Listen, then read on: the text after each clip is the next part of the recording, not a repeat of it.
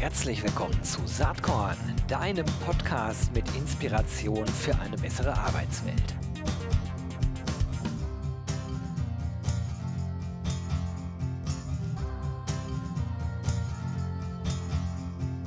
Hallo und herzlich willkommen zum Saatkorn Podcast. Heute ein Gast dabei, äh, der berufsmäßig was macht ähm, in, in einem Bereich, was sehr viel mit den Themen auf Saatkorn zu tun hat. Immens viel, aber ich habe normalerweise gar nicht so viele HeadhunterInnen hier am Start. Heute ist mal einer da, freue ich mich sehr drüber. Er ist Managing Partner seiner Firma mit einem Kompagnon zusammen, Kempkens und Cola und es ist Oliver Kempkens. Herzlich willkommen, Oliver. Lieber Gero, herzlichen Dank für die Einladung. Freut mich sehr, dass du da bist. Äh, vielleicht äh, fangen wir einfach mal damit an. Wie, wie bist du dazu gekommen, dich als Headhunter irgendwann mit deinem äh, Kollegen selbstständig zu machen? Ja, sehr gern. Ist eine, ist eine etwas längere Geschichte, die liegt einige Jahre schon zurück. Ich war lange Jahre bei der SAP und äh, habe dort in den USA auch für Hasso Plattner gearbeitet. Und dann gab es so einen Punkt, äh, dass ich bei der SAP vom nächsten Karriereschritt stand, ich wollte aber eigentlich gehen, wurde dann angesprochen parallel von Russell Reynolds. Und im Zuge dessen ähm, haben wir uns dann kennengelernt und dann gesagt, dass es doch spannend wäre, wenn ich zu Russell Reynolds kommen würde und im Bereich Digitales aufbauen würde. Das habe ich dann gemacht. Es war ein tolles Jahr. Ich habe viel gelernt. Es war aber, glaube ich, zu einer Zeit, wo digital in Deutschland auch sehr anders war und es war dann auch kulturell, war Reynolds stand Russell Reynolds auch vor einem Umbruch. Das hat dann vielleicht noch nicht ganz so gepasst, auch von beiden Seiten. Ich bin dann gegangen, wieder in die Beratung und dann später auch nach Russland zur Sperrbank und äh, war bei dem Headhunting bin ich immer verbunden geblieben als, ähm, als Boardmitglied bei Talentry in München, ein Tech-Recruiter und bin dann später im letzten Jahr mich selbstständig gemacht. Cooler Weg und ähm, äh, vielleicht auch so, dass du vor, weiß ich nicht, zehn Jahren noch gar nicht gedacht hast, ähm, das wird es mal werden. Jetzt, jetzt habt ihr da eure Agentur, hm, Headhunting-Agentur und vielleicht kannst du ja. dazu auch mal was sagen. Wen, was besetzt ihr da eigentlich? Wo ist da euer Fokus? Ja, sehr gerne. Wir sind da natürlich auch ein klassischer Headhunter, wie das viele auch, viele andere auch sagen. Wir machen im Regelfall C-Level-Placements und da mit dem Schwerpunkt des Scale-Ups und aber auch Konzerne. Ja, und dann aber nur Konzerne, die ja auch in Umbruchsphasen sind. Also sprich, wo es auch strategisch darum geht, dass man sich neu aufstellt, dass man auch wirklich ähm, neue Manpower oder andere Manpower oder Frauenpower, wie man es auch nennen möchte, im Unternehmen eben braucht. Ja, und da haben wir jetzt, wie gesagt, begonnen in diesem Jahr im April, haben ein ganz gutes Jahr hingelegt, überraschenderweise, also überraschenderweise, man weiß ja nie, wie das Jahr wird. Ja, wir sind ein neuer Markt, ein neuer Marktkonkurrent. Der Personalberatungsmarkt ist auch hart umkämpft, ganz klar. Ja. Und äh, ich meine, am Ende des Tages bieten ja auch alle das Gleiche irgendwie an. Ja, sprich, womit sticht man dann raus? Aber ich glaube, wir haben unsere Hausaufgaben gemacht. Wir wissen, was wichtig ist, nämlich die Zeit zur Besetzung. Wir besetzen innerhalb von sechseinhalb Wochen, was sehr zügig ist. Wir stellen nie mehr als drei Kandidaten vor, was glaube ich auch sehr gut ist. Und damit haben wir uns einen ganz guten Auftritt äh, und einen ersten Aufschlag auf dem Mar am Markt geleistet. Ja, Oliver, Glückwunsch zu diesem ersten Jahr, was ja noch nicht ganz vollständig ist. Ähm, wie läuft denn eigentlich euer Prozess? Worauf achtet ihr bei der Besetzung besonders? Wie auch bei vielen Headhuntern, ja, ist es, glaube ich, ähm, einfach so, dass der Prozess grundsätzlich ja gleich ist. Also sprich, wir machen eine Auftragsklärung, das machen wir auch, wir nennen das Briefing. Wir machen einen zweistufigen Briefing-Prozess, also sprich, wir sprechen mit dem Kandidaten, wir challengen, oder mit dem Kandidaten, mit dem Partner, wir challengen die natürlich auch, ja, denn gerade in Startups ähm, geht es ja um Profile, die, die nicht oder die immer eine, immer was Besonderes mitbringen. Ja? Und das Besondere müssen wir natürlich rausarbeiten und da müssen wir auch rausarbeiten, dann mit dem Partner zusammen, ob das überhaupt realistisch ist. Ja. Und was wir dann machen ist, dann ist es, dass wir eine Kalibrierung gehen. Also sprich, wir, wir stellen Kandidaten vor, die wir anonymisieren. Ähm, rein auf Papierform und versuchen abzuprüfen, ob das eigentlich ein ganz guter Abgleich wäre von dem, wie wir die Suche verstanden haben. Also sprich der Phänotyp zum Genotyp. Ja, und wenn wir das gemacht haben, das hilft im Regelfall dann auch nochmal, dann heißt es, ach nee, schau mal, der ist auch nochmal, der ist alle drei Jahre gesprungen, das passt nicht so ganz. Wir suchen schon jemanden, der konstant ist. Das sind oft so Hygienefaktoren. Da, da geht es gar nicht so richtig darum, ob derjenige wirklich kompetent ist, sondern es geht um so ein paar Elemente in der Persönlichkeit, wie er sich auch darstellt, anhand eines Lebenslaufs oder auch manchmal eines anonymisierten LinkedIn-Profils, um, um zu sehen, ob das passen kann miteinander. Ja, diese Schmiere zwischen den beiden. Das versuchen wir sauber rauszuarbeiten. Und dann gehen wir die Ansprache. Und wie gesagt, unser Ziel ist, innerhalb von sechs, sieben Wochen zu besetzen. Das klappt im Regelfall auch. Gibt immer mal Ausreißer nach unten und oben, aber da macht es schon Spaß. Und wir sehr, wir kommunizieren sehr niederschwellig. Also sprich, wir richten uns komplett nach dem, nach dem Partner und auch dem Kandidaten im Prozess, sprich WhatsApp-Calls, zu jeder Tages- und Nachtzeit, wie es auch immer ist, aus dem Urlaub eine Sprachnachricht, alles kein Problem und wir versuchen es auch eben sehr informell zu halten. Uns geht es um die Geschwindigkeit und die Qualität. Absolut. Sieht man auch auf eurer Webseite, die werde ich natürlich in den Shownotes äh, verlinken. Da habt ihr ja so ein paar Beispiele, sechs Positionen, wie ihr sie besetzt ja. habt, wie viele Kandidaten ihr vorgestellt habt und so weiter. Jetzt ist natürlich heute der Podcast äh, für mich nicht in erster Linie dafür da, um über, über euren Prozess zu sprechen und so. Alles ja. spannend, aber wie du selber ja auch sagst, äh, das ist Headhunting und das Business ist ähm, durchaus vergleichbar zu anderen Headhuntern. Was ich jetzt spannend finde, ist, Ihr habt euch in den ja. Markt äh, oder seid dabei, euch jetzt äh, zu etablieren. Und da wird man, ja, wenn man anfängt äh, zu überlegen, sowas zu machen, darüber nachdenken, wie die Branche sich eigentlich entwickelt. Und wenn ich so von außen drauf schaue, ich äh, beschäftige mich ja ganz viel mit HR-Tech, mhm. Startups, Unternehmen, künstlicher Intelligenz und solchen Geschichten. Und mein Eindruck von der Headhunting-Branche, der mag falsch sein der war in der Vergangenheit, sag mal, bis vor zwei, drei Jahren so ganz schön old-fashioned, wie die Jungs äh, und Mädels da unterwegs sind. Aber ich habe den Eindruck, da passiert inzwischen auch einiges. Wie schaust du da drauf? Was sind da die großen Entwicklungen, auch im Hinblick auf Technologie, künstliche Intelligenz, die du so siehst? Hm. Hm. Also vielleicht, um mit dem Obersatz äh, anzufangen, ich glaube, die der Headhunting, der Headhunting-Markt und gerade der Executive Search-Markt wird bestehen bleiben. Und da wird auch eine gewisse Analogie weiter mit sich bringen. Um, ähm, warum in den letzten Jahren, also gab es schon immer wieder auch Startups und auch gerade Recruiting-Startups, die damit angetreten äh, sind und gesagt haben, wir bauen unsere eigene Technologie um, und dabei helfen wir einfach, ein, eine bessere Matching-Prognose zu erstellen. Wenn du da einfach nur mal auf die auf die Ergebnisse schaust, da hat sich keiner richtig durchgesetzt. Punkt aus. Die gab es seit 2015, als ich in, ich habe in den USA gelebt, 2011, 12, kann ich mich erinnern, da gab es schon die ersten Überlegungen. Das, das hat keiner geschafft. Und auch jemand wie LinkedIn natürlich oder Xing auch in Deutschland. Äh, abstrakt hört man da auch immer mal was, aber da kommt einfach auch wenig. Ich erinnere mich zum Beispiel an bei LinkedIn an diese Möglichkeit, dass man seine Kenntnisse ein, eintragen konnte.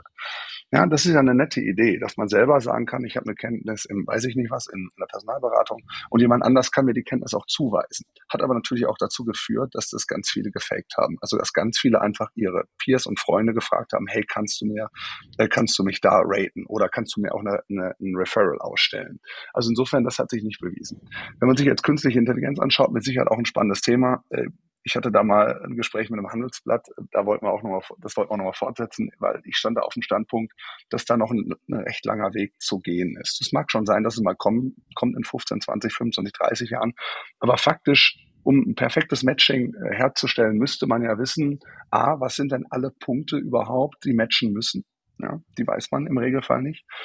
Ähm, und B müsste das ja derjenige, der den Auftrag uns auch erteilt, selber schon wissen. Und wie häufig ist es doch so, dass ich mit einem initialen Briefing ins Gespräch gehe und dann durch die in den ersten Gesprächen merke, hm, da ist halt doch schon noch jemand, den habe ich jetzt mal gesprochen.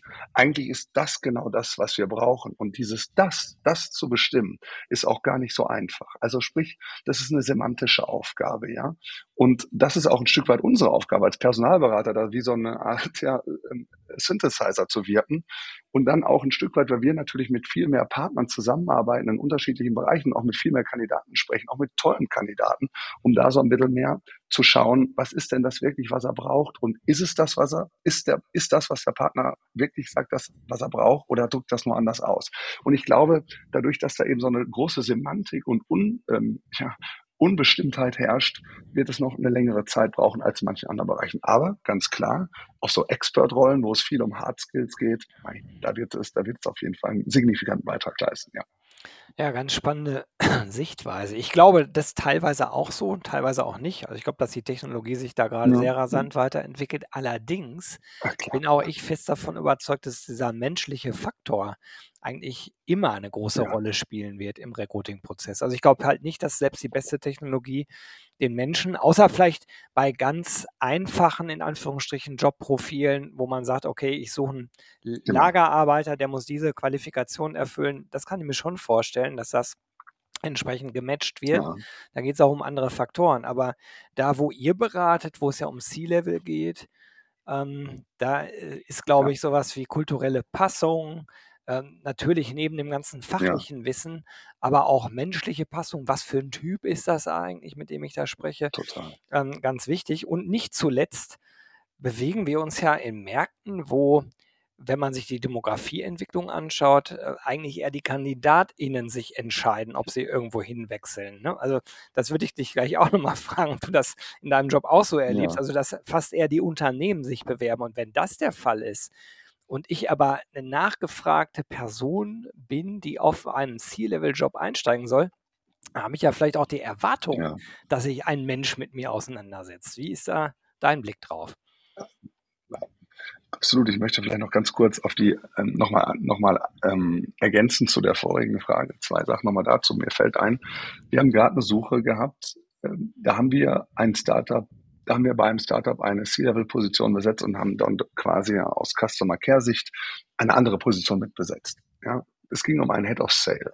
Es war faktisch eine Vertrieb, Vertriebsinnendienstrolle die Position rein von den Hard, von den Hard Skills ist es leicht abdeckbar gewesen. Aber es gab einen, einen, einen Unterschied, den man nicht kommuniziert hat und auch, glaube ich, heute nicht kommunizieren kann. Die Zielgruppe, um die es da ging, mit dem dieser Vertriebsinnendienstler sprechen muss, ist irgendwas zwischen 55 und 70. Das ist ein komplexes Beratungsprodukt. Die Zielgruppe meldet sich selber, hat ein Problem ist im Regelfall Deutsch. Ist ein sehr nationales Produkt.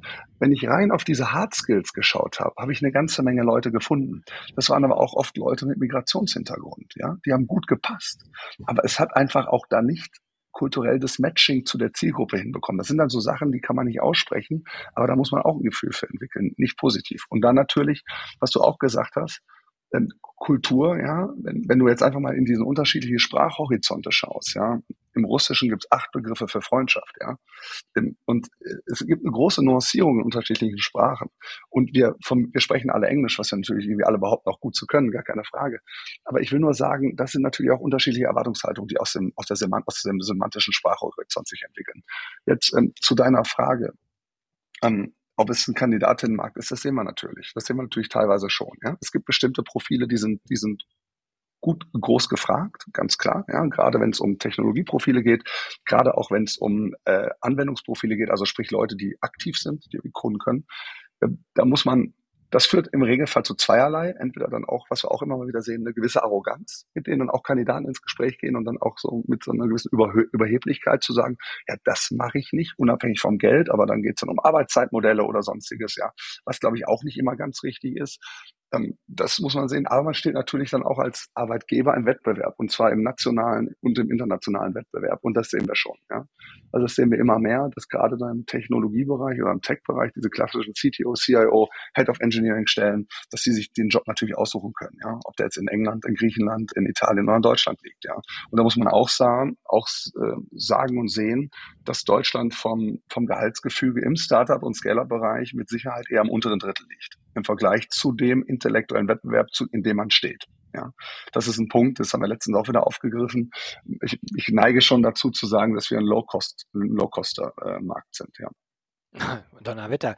Was, was, was heißt das für äh, Chancen von äh, Unternehmen und umgekehrt Chancen von KandidatInnen, wenn dem so ist, wenn wir auf den deutschen Markt so ja. schauen? Ja, ich glaube, die Chance von, von einem äh, Kandidaten oder einer Kandidatin ist auf jeden Fall, dass man, wenn man, wir gehen jetzt davon aus, dass es ein tolles Profil ist, was auch immer das genau heißt, ja, dass man schon einen globalen Markt vor sich hat, ja, und dass es da vor allem auch um die eigene Selbstverständlichkeit geht, weil, wie denke ich denn überhaupt über meine Karriere nach und wie international oder wie sozial, social mobile bin ich eigentlich in meiner Karriere, ja.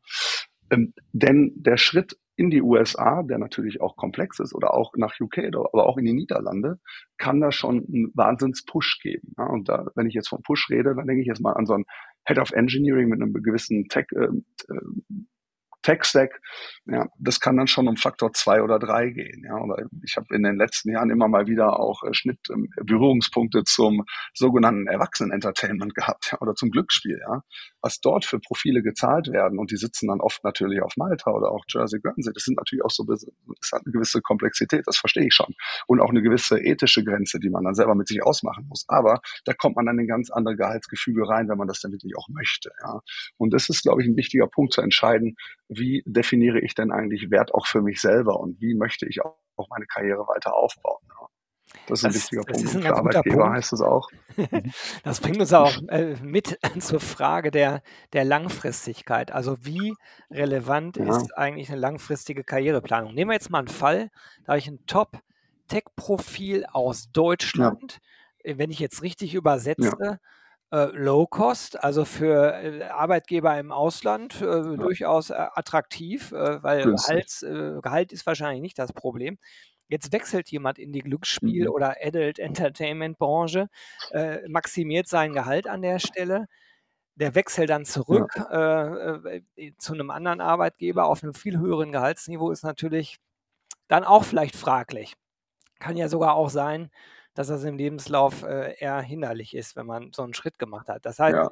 wie geht ihr dann äh, da vor? Im Grunde genommen ist eher eine langfristige Beratung anbieten und sagen, pass auf, wenn du dir das vorstellst, oder, ja. äh, oder sagt ihr einfach, das muss der Mensch ja selber wissen, äh, was da passiert. Ja. Nein, das, ähm, das, äh, das besprechen wir offen. Ja, und das ist ein Stück weit auch wir. Wir sehen uns ja jetzt nicht irgendwie als, weiß ich nicht, äh, als, als äh, CV-Schubser oder Schleuser, sondern auch als Personalberater. Ich meine, wenn man sich meinen Karriereweg anschaut, ich habe im Konzern gearbeitet, ich habe selber gegründet, ich war im Ausland im Konzern zweimal. Insofern, ich musste mir die Frage auch selber stellen. das ist schon was, wenn da der Bedarf ist, besprechen wir es offen, ganz, ganz klar ich glaube, wenn man jetzt, es sind natürlich sehr spezielle und sehr äh, emblematische und popul äh, mhm. populäre Beispiele, die ich gerade gebracht habe. Aber wenn man diesen Schritt geht, dann ist man auch in so einem Nukleus, in so einer Community, wo man dann auch in der Community bleibt. Das ja. ist dann einfach so, ja. ja. Ähm, das ist auch, wenn man in den Rüstungsbereich geht oder ja. ich habe in Russland gearbeitet, ja, da muss man jetzt auch einfach sagen, das ist auch ein gewisser Schritt. Ja, aber auch wenn man in die USA geht, ist es Silicon Valley. Es ist ein gewisser Schritt. Man erwartet einfach bestimmte Dinge, aber man ist dann auch gekannt. So. Ähm, gleichzeitig, wenn man dann zurück möchte und dann auch wirklich vielleicht in den heimischen Markt, in ein etwas ruhigeres Umfeld oder etwas anderes Umfeld einfach, da muss man einfach glaubhaft machen, auch dass man sagt, pass mal auf, das war ein Exkurs, ob ich das gut verdient habe, ob irgendwie meine große Liebe in dem Ort gewohnt habe, ist alles egal. Oder eine andere Erfahrung einfach, die ich haben wollte. Das muss man einfach, glaube ich, gut kommunizieren. Und was wir schon merken, ist, dass die Bereitschaft da von jungen Personalern und jungen Gründern auch, also jung heißt 30 plus, ja, ähm, dass sie da auch größer wird. Ja, wir sehen schon auch, dass wenn man CVs gut erklärt, dass dann viele Wechsel und auch Wechsel, die auf den ersten Blick atypisch ausschauen, dass man da schon genau hinschaut. Ja, aber man muss schon auch sich selber ähm, oder man muss als Kandidat dann auch selber eine gewisse Demut mitbringen, um nachvollziehen zu können, dass entgegen jeglicher Meriten, die ich mir in der Stelle erworben habe, sei es finanziell oder auch karrieristisch, dass jemand anders diesen Schritt nicht verstehen kann. Mhm. Das heißt, man muss dann auch in der Lage sein können, das halt zu reflektieren und das dann auch sauber im Gespräch zu adressieren, denjenigen abzuholen und dann glaubhaft rüberzukommen. Und wenn man das nicht kann, dann ist man auch nicht der Richtige dann für diese Stelle, muss man ja, auch sagen. Ja, das kann ich nachvollziehen. Das, das bringt mich so ein bisschen zu der Frage, Gibt es bestimmte Fähigkeiten für Führungskräfte, wo du sagst, also in der heutigen Welt, äh, um, um äh, erfolgreich ja. arbeiten zu können und so einen Wechsel auch erfolgreich hinzubekommen? Ich meine, das ist ja, das ist ja die ganz große Frage, ne? auch für euch als äh, Personalberater ja relevant. Nicht nur kriege ich den, diejenige positioniert, sondern wird die sich, diese Person auch erfolgreich weiterentwickeln, denn nur dann wird der Arbeitgeber ja. ja wieder mit euch zusammenarbeiten oder auch der Kandidat, die Kandidatin. Ne? Absolut. Ja, ich, ich meine, wie so häufig kommt es auch drauf an, aber ich glaube, was man, was jeder mitbringen sollte, ist eine gewisse Reflexionsfähigkeit, ja. Ähm, wir leben in einer Zeit, wo natürlich äh, Technologie auch zum, zum Trend und zum, ja, zum, ich weiß nicht, ich, ringe gerade nach dem richtigen Wort, aber zu so einem, ja, ist ein großes Trendthema geworden. Und die Frage ist ja immer, macht man die Welle oder schwimmt man einfach oben mit? Ja, und ich glaube, da muss man auch nüchtern einfach äh, sagen, ja, ich bin sie mitgeschwommen in vielerlei Hinsicht. Habe es auch gut gemacht, habe es weniger gut gemacht, bestimmte Rollen. Das ist auch, glaube ich, okay. Also Demut, glaube ich, und, Re und Reflexionsfähigkeit ähm, äh, schad, schadet da, da nie auf einer, auf einer interpersönlichen äh, aus einer interpersönlichen Sicht, ja. Was man, glaube ich, jetzt auch mitbringen muss, das sehen wir auch immer wieder, nein, man muss Resilienz mitbringen, ganz klar, und Ambiguitätstoleranz, ja, weil ich meine auch ähm, Folgefinanzierungen abzuschließen im Startup-Bereich sind nicht so einfach. Ne? Oder wir denken jetzt nur einfach mal an, wenn man es auf eine, auf eine Konzernsicht schielt, auf diese geopolitischen Unsicherheiten, äh, denen wir, denen wir ausgesetzt sind. Sei es nur der Mittlere Osten, Russland, Ukraine ist ja schon fast wieder aus dem Kopf verloren, aber was auch noch kommen kann und was wir auch gesehen haben in der Covid-Zeit China. Ja? Also sprich da auch Teamaufbau, Teamabbau. Ne? Man stellt ein neues Sales-Team ein, China macht den Laden zu, naja, da muss ich die halt eben auch ausstellen. Ja? Das gehört halt auch zu meiner Rolle als Führungskraft, ob ich es mag oder nicht.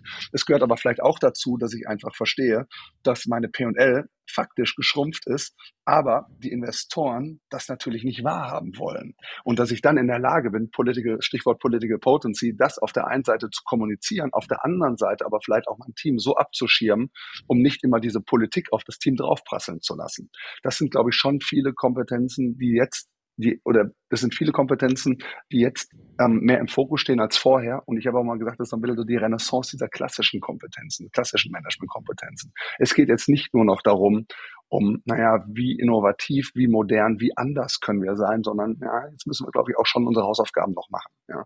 Und das sind oftmals eben die Dinge, um die es im Konzern leider geht. Ja. Vertrieb und Deliver. Ne? Wo, woran machst du das fest? Ist das die schwierige Gesamtlage, also die so ein bisschen arg diffus geworden ist in den letzten zwei Jahren? Man könnte fast ja, sagen, die Zäsur ging ja mit dem Ausbruch des Ukraine-Konflikts los und seitdem äh, bewegen wir uns im Krisen. Äh, äh, Konflikt. Manche sagen ja sogar, nee, das war mhm. vorher schon mit Corona, aber das war für mich eher so eine mhm. kulturelle Veränderung, ähm, äh, die zeitgleich kam mit ja. diesem Tipping Point von Arbeitnehmer, äh, von Arbeitgeber zu Arbeitnehmermärkten. Aber seitdem die Krise da ist, erlebe ich an vielen Stellen das ist so eine Rückbesinnung, und das hast du gerade auch gesagt, auf die traditionellen Managementkompetenzen. Mhm. Und dieses ganze IT-Teil, New Work, äh, äh Wohlfühlgehabe, mhm. wenn man das falsch versteht, ich glaube, dass, dass man kann New Work auch ganz anders verstehen. Ähm, das äh, ist so ein bisschen, fällt gerade aus der Zeit, ne? Ist das richtig?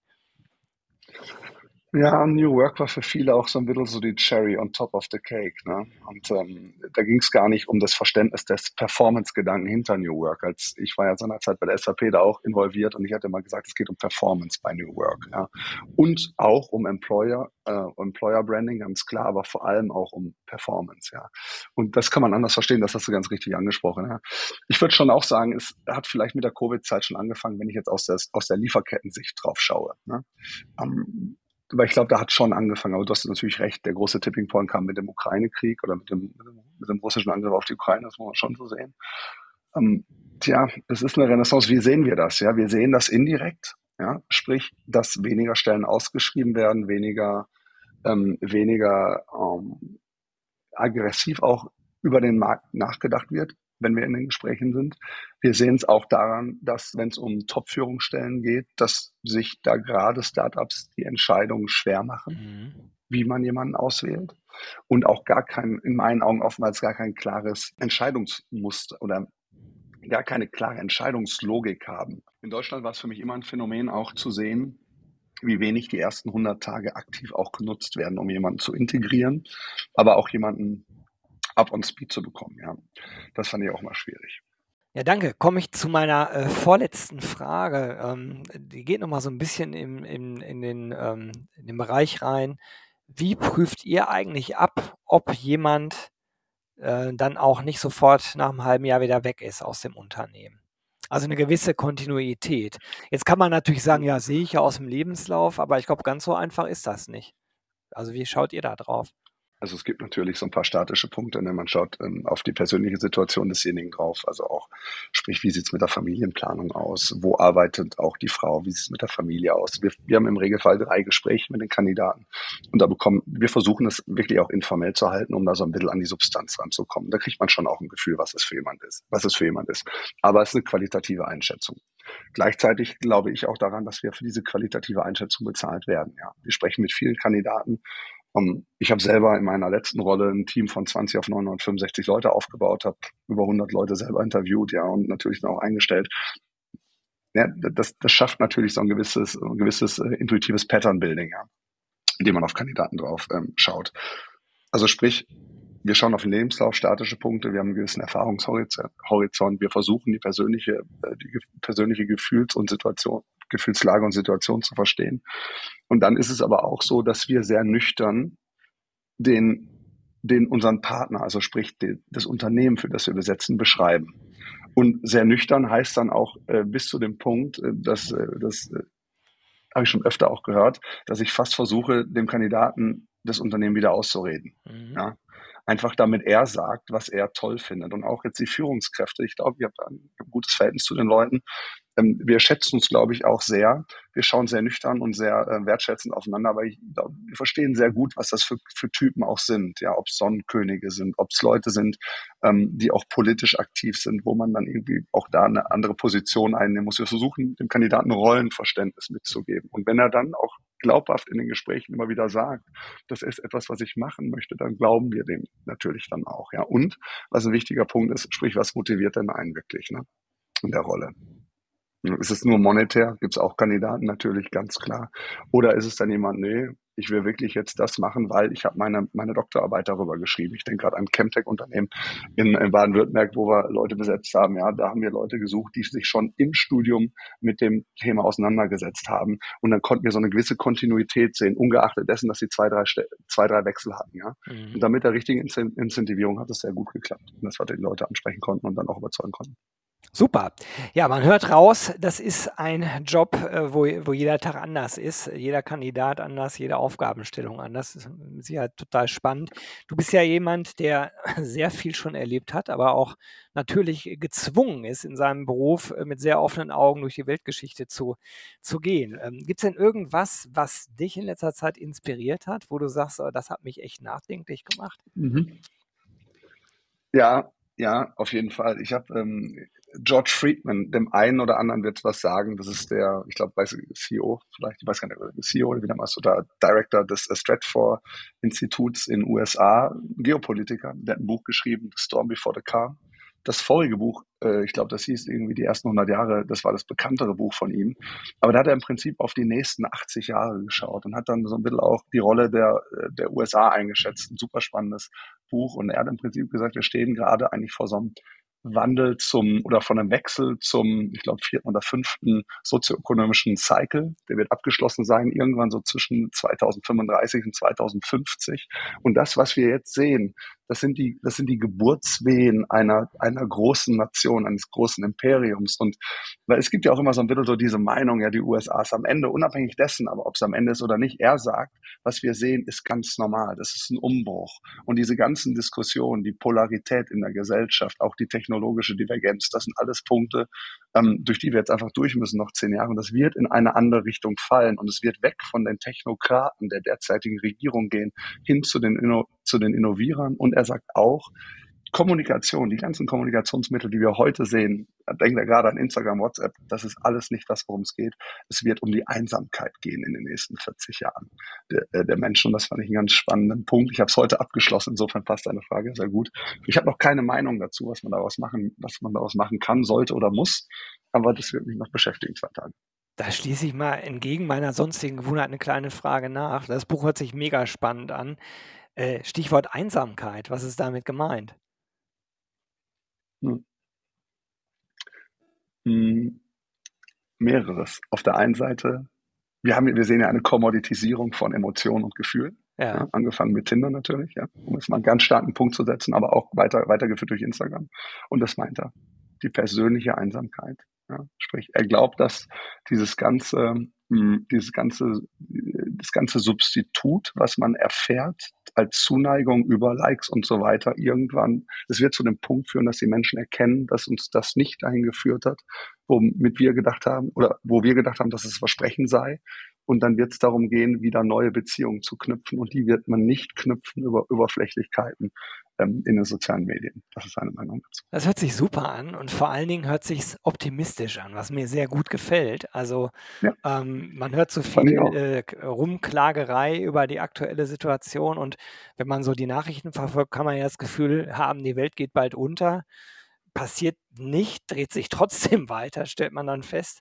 Also ganz, ganz spannend, werde ich auch in den Shownotes verlinken. Oliver, das war ein äh, spannendes Gespräch. Ganz herzlichen Dank, dass du dir eine halbe Stunde Zeit für Saatkorn genommen hast. Ich drücke dir die Daumen, dass es weiter gut läuft mit deinem Unternehmen und ihr viele spannende KandidatInnen gut besetzt bekommt. Ganz herzlichen Dank. Dir auch herzlichen Dank, war meine Freude. Jo, das war diese Saatkorn-Podcast-Episode. Wenn du nichts mehr verpassen willst und dich überhaupt für die Saatkorn-Themen interessierst, dann abonnier doch einfach meinen niegelnagelneuen Newsletter. Und dann bekommst du jeden Sonntag frisch alle Artikel, alle Podcast-Folgen, außerdem noch meine wöchentliche Kolumne und die Verlosung der Woche in deine Inbox. Musst du natürlich nicht sonntags lesen, geht auch montags oder dienstags. Ich würde mich sehr freuen. Hier nochmal die URL saatkorn.com slash newsletter. Tja, dann bis bald. Ciao.